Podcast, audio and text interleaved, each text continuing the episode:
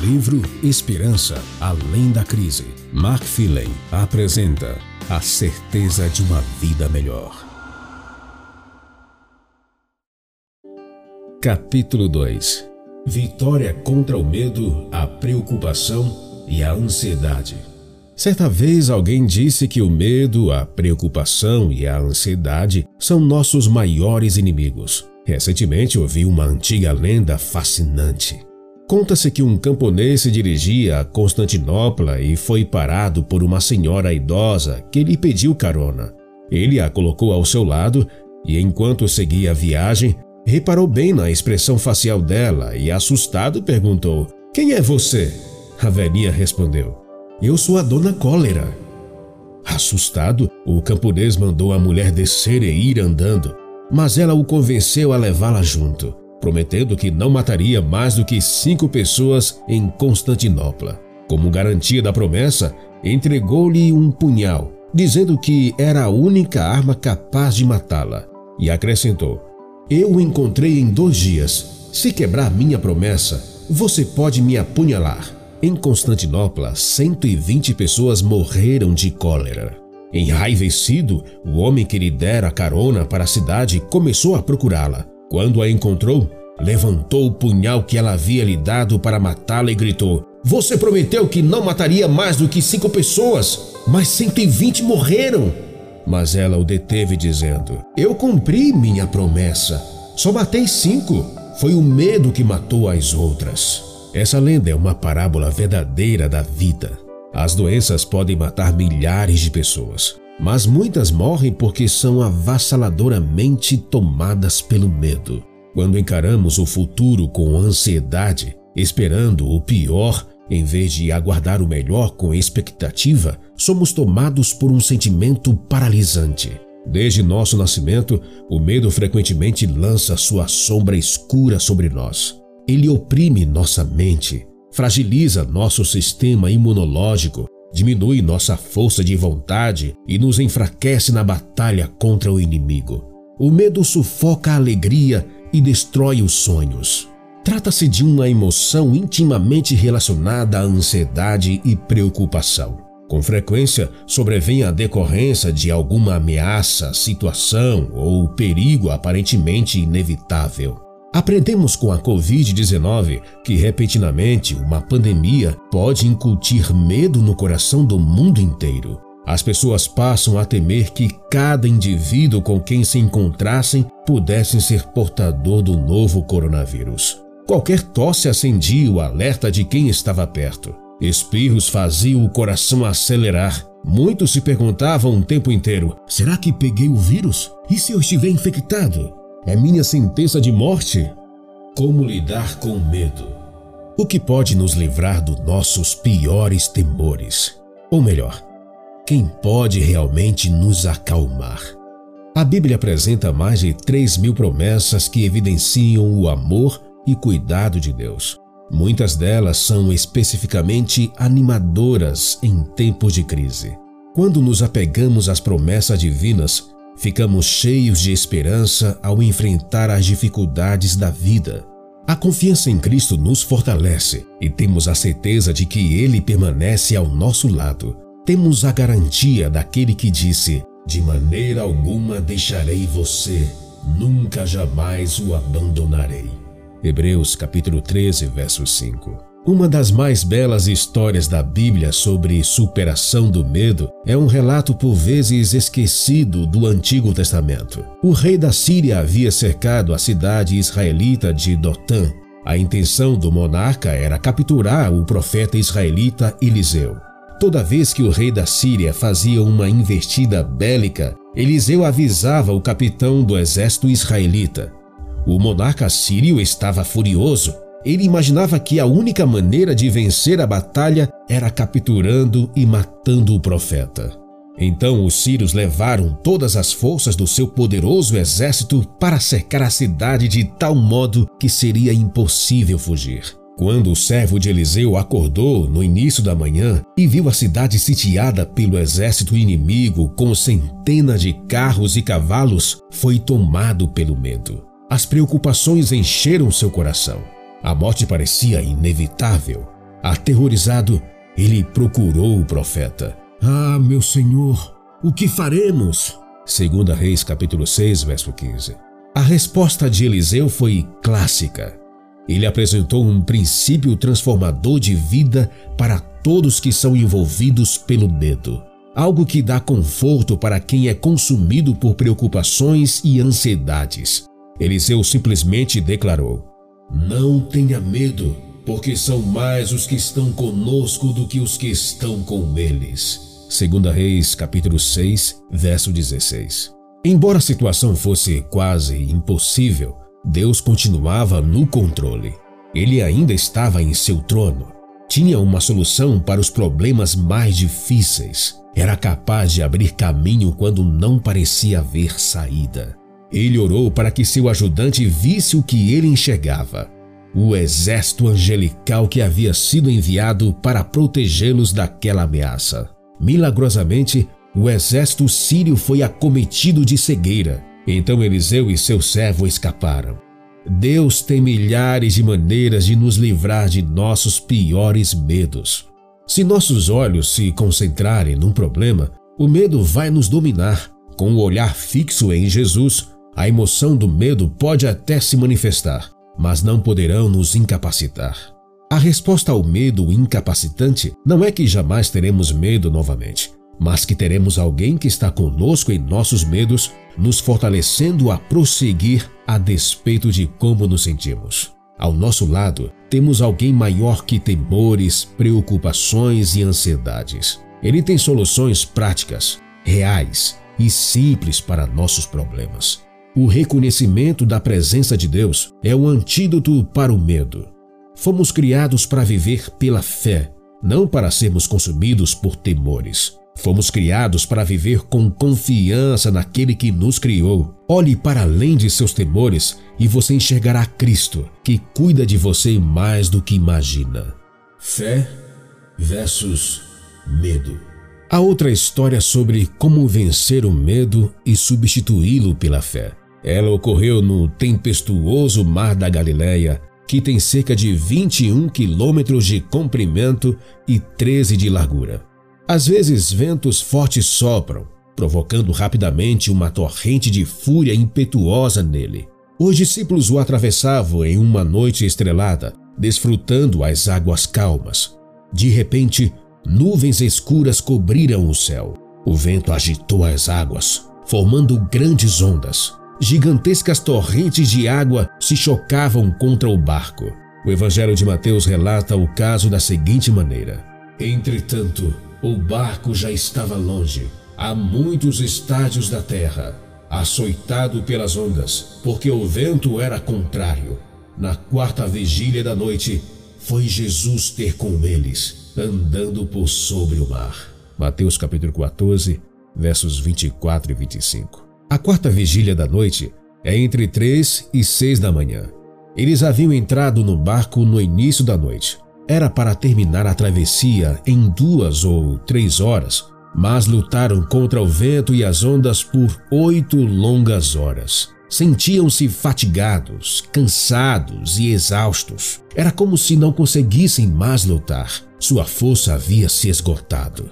Há momentos na vida em que a batalha é ferrenha, a tempestade nos assola ao redor e nos sentimos tão exaustos com o conflito que imaginamos ser incapazes de continuar o combate. É nesse momento que chega uma boa notícia. O que Jesus estava fazendo enquanto isso? Onde ele estava durante aquela luta tão acirrada? Estava orando pelos discípulos pedia ao Pai que lhes aumentasse a fé, que os fortalecesse para enfrentar a tempestade e lhes concedesse coragem para prosseguir. Jesus sabia algo que os discípulos desconheciam. A cruz estava se aproximando e a tempestade que atravessavam naquele momento aumentaria a fé dos doze para o que viria pela frente. Nas tempestades da vida que enfrentamos todos os dias, Jesus está nos preparando para crises maiores que assolarão nosso mundo no futuro. Os discípulos viam a tempestade. Jesus via os discípulos. Os olhos deles estavam fixos nas ondas. Os de Jesus estavam fixos nos discípulos. Para os discípulos, tudo parecia descontrolado, mas Jesus continuava no controle. Em meio às tempestades da vida, seus olhos estão sobre nós. Quando trovões ribombam e as ondas crescem, ele continua a ser poderoso para salvar. Nas trevas, ele é a luz da nossa vida. Nos versos 25 e 26, as Escrituras dizem: Na quarta vigília da noite, foi Jesus ter com eles, andando por sobre o mar. E os discípulos, ao verem-no andando sobre as águas, ficaram aterrados e exclamaram: É um fantasma! E tomados de medo gritaram. A palavra grega para medo, traduzida no verso 26, é extremamente forte. Uma tradução mais adequada poderia ser aterrorizados. E esse é o problema. Os discípulos temiam o que não conheciam. Viram o que imaginavam ser um fantasma a crença em espíritos maus era comum na Palestina do primeiro século. A ideia da experiência de fantasmas, espíritos e guardiões era disseminada. Aqueles discípulos haviam passado anos com Jesus, mas em um momento de tempestade, seus temores tomaram conta e obscureceram os processos de pensamento racional. O desconhecido por vezes desperta medo, e o problema é que, em algumas ocasiões, nossos piores medos se tornam realidade. Há quem diga: não se preocupe, vai dar tudo certo. Mas você e eu sabemos que nem sempre as coisas acontecem da maneira que desejamos. Por isso, muitos entram no jogo do e se? E se eu tiver câncer? Como vou reagir se o médico disser que preciso começar o tratamento imediatamente? Meu marido não voltou para jantar conosco às cinco da tarde, como de costume. Já são sete da noite e ele ainda não ligou. E se ele tiver sofrido um acidente? A empresa em que trabalho está fazendo um corte drástico de pessoal. E se eu perder o emprego e não conseguir pagar as contas? As perguntas do tipo e se precisam abrir caminho para a voz de Cristo, que proclama em meio ao mar enfurecido da vida: Coragem, sou eu, não tenham medo. Você já notou quantas vezes o Senhor diz: Não tenham medo? Ao longo dos evangelhos, Jesus usa muitas vezes as expressões não tenham medo e tenham bom ânimo. Jesus é a resposta para os medos esmagadores que consomem nossa energia, roubam nossa alegria e arruinam nossa saúde. O medo precisa dar lugar para a fé à medida que ajustamos nosso foco. O medo é uma emoção. Nem sempre conseguimos controlar nossas emoções. Elas vêm e vão. Com frequência nos inundam de modo inesperado. Já a fé é uma atitude. Significa confiar em Deus como um amigo que nos ama e jamais nos causará qualquer mal. Confiança e calma. Permita-me compartilhar uma ilustração bem pessoal sobre confiança. Precisei fazer um tratamento médico para um problema de saúde específico que estou enfrentando. Uma das terapias recomendadas pela equipe médica foi a oxigenoterapia hiperbárica. É necessário entrar em uma câmara hiperbárica de oxigênio e permanecer lá por cerca de duas horas todos os dias, em um total de 35 e 40 sessões. Quando o dono da clínica me explicou como funcionava o tratamento, avisou que o problema de muitas pessoas que entram na câmara não é claustrofobia, mas falta de confiança. Não é possível sair sozinho da câmara. O paciente precisa ter confiança absoluta de que o operador o tirará de lá após o procedimento. A confiança promove a calma. Quando entrei na câmara hiperbárica, depositei minha confiança no técnico. Não senti medo, mas confiei em quem estava operando a máquina. Acreditei que a pessoa no controle sabia o que estava fazendo. Quando passamos por experiências desafiadoras, quando o medo cresce e a ansiedade ameaça nossa alegria, podemos ter confiança absoluta em Cristo. É Jesus quem está no comando. Ele sabe o que faz. A resposta para os temores é crer que Jesus se faz presente nas tempestades da vida e nos acompanhará em meio a qualquer situação. O medo é uma emoção. A fé é uma atitude e uma escolha. Pedro não permitiu que seus temores passassem por cima da fé e o fizessem perder o foco. Em meio à tempestade e às ondas enfurecidas, ele clamou a Jesus: Se é o Senhor mesmo, Mande que eu vá até aí, andando sobre as águas. A fé nos faz sair do barco. A fé nos leva a caminhar nas águas tempestuosas com Jesus. A fé nos leva a enfrentar o vento e a chuva com os olhos fixos no Mestre dos Ventos e Senhor do céu e da terra. A fé vence o medo. A confiança triunfa sobre as provações. A fé supera os obstáculos em nosso caminho e nos capacita a andar por sobre os mares tempestuosos com Jesus. Jesus respondeu ao pedido de Pedro com uma palavra: Venha. Jesus nunca diz: Mantenha distância. Nunca diz: Você que resolva. Jesus nunca diz: Pare de me incomodar com isso. Já tenho problemas demais para solucionar no mundo. Ao contrário, ele diz: Venha, saia do barco, venha pela fé e caminhe sobre a água. Venha, meus braços são fortes. Você não vai se afogar. Pedro atendeu ao convite de Cristo e saiu do barco. Aventurou-se no desconhecido com Jesus. Diante dos ventos uivantes, Pedro não permitiu que seus temores o paralisassem. Quais são os seus maiores medos? O que mais preocupa você? Cristo é maior que nossos temores. Ele é maior que nossas dúvidas. É maior que nossas perguntas e nos convida a ir até Ele nos mares tempestuosos da vida. Quando Pedro manteve o olhar fixo em Jesus, andou por sobre as águas. Mas aconteceu com ele algo que também ocorre conosco com frequência nas tempestades da vida. Pedro perdeu a concentração. O verso 30 acrescenta: Reparando, porém, na força do vento, teve medo. Enquanto Pedro dirigiu o olhar para Cristo e confiou em Sua palavra, caminhou por sobre as águas. Quando, porém, se concentrou nas águas e na situação traiçoeira em que se encontrava, ele afundou. Ou olhamos para nossas dificuldades de uma perspectiva terrena ou as encaramos pelos olhos da fé. Quando somos dominados pelo medo, afundamos, porque nossa fé enfraqueceu e submergiu. No momento em que Pedro começou a afundar no mar tempestuoso, houve apenas uma coisa capaz de salvá-lo: não foi sua habilidade de pescador experiente, não foi seu conhecimento do mar da Galileia, nem sua sabedoria para resolver problemas, não foi sua capacidade de nadar de volta para o barco. Quando Pedro começou a afundar, ele gritou: Salva-me, Senhor! Mateus capítulo 14, verso 30.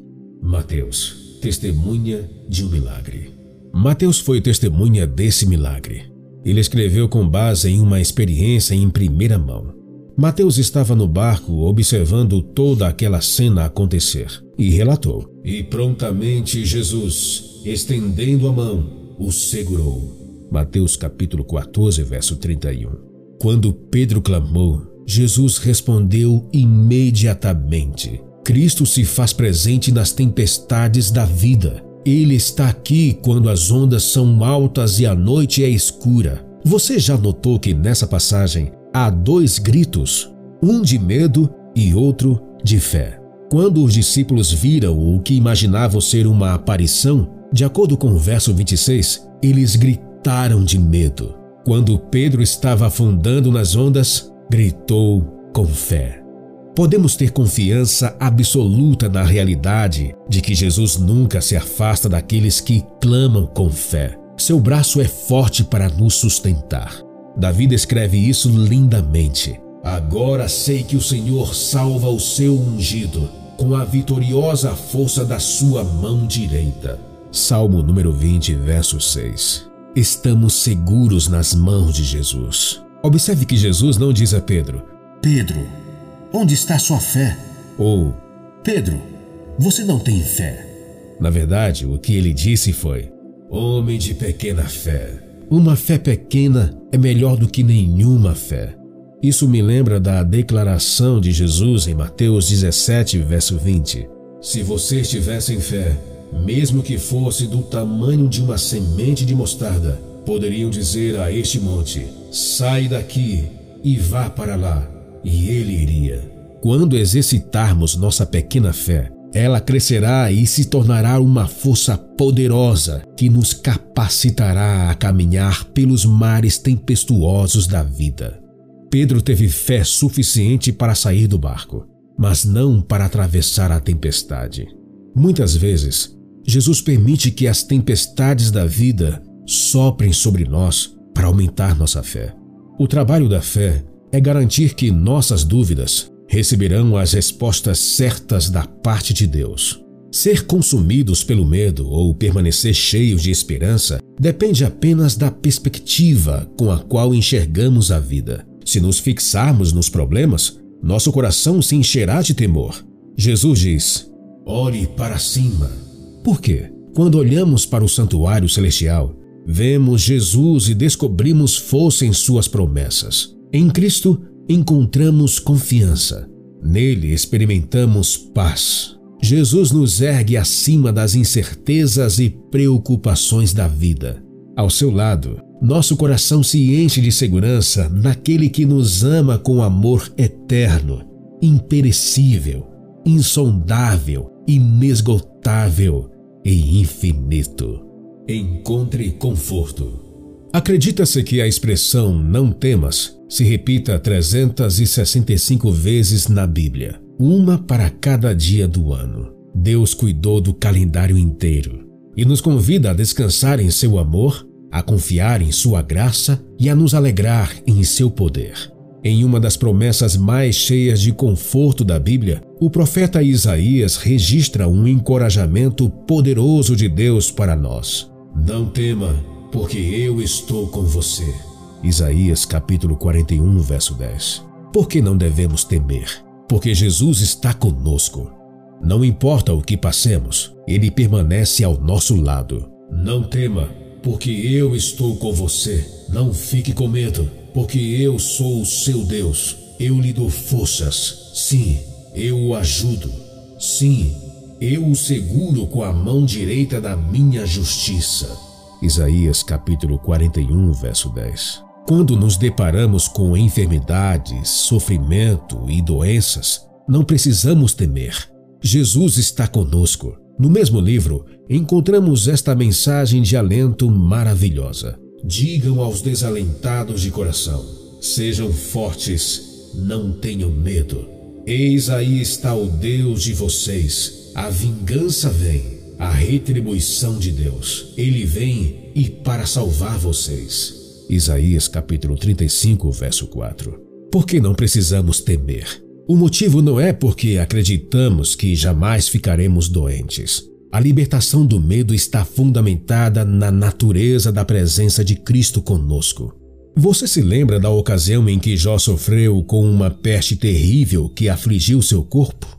Em meio ao sofrimento, ele declarou confiante: Porque eu sei que o meu redentor vive e por fim se levantará sobre a terra. Depois, revestido este meu corpo da minha pele, em minha carne verei a Deus. Jó capítulo 19, versos 25 e 26. Jó tinha certeza absoluta de que um tempo melhor viria e que um dia ele veria a Deus face a face. Até então, com esperança e confiança, ele era capaz de exclamar: Embora ele me mate, ainda assim esperarei nele Jó 13, verso 15. Jó viveu confiante no Deus que não só prometeu estar com ele a cada momento do dia, mas também lhe garantiu que um amanhã melhor viria. Mesmo se contrairmos uma doença que pode causar a morte, nossa fé deve se apegar à promessa de que Jesus voltará em breve para nos levar ao lar. Assim como Jó, acreditamos que o veremos face a face Cristo deixou estas palavras de conforto para nós. Que o coração de vocês não fique angustiado. Vocês creem em Deus, creiam também em mim. Na casa de meu pai há muitas moradas. Se não fosse assim, eu já lhes teria dito, pois vou preparar um lugar para vocês. E quando eu for e preparar um lugar, voltarei e os receberei para mim mesmo, para que onde eu estou, vocês estejam também. João capítulo 14, versos 1 a 3. Jesus voltará. Naquele dia maravilhoso, seremos levados às nuvens do céu e nos encontraremos com Ele nos ares. Enfermidades e sofrimentos serão erradicados para sempre. doença e morte não terão lugar na presença de nosso Deus amoroso. Um dos principais motivos para não vivermos com medo é o fato de que conhecemos o fim de tudo. Sabemos que a doença não terá a palavra final.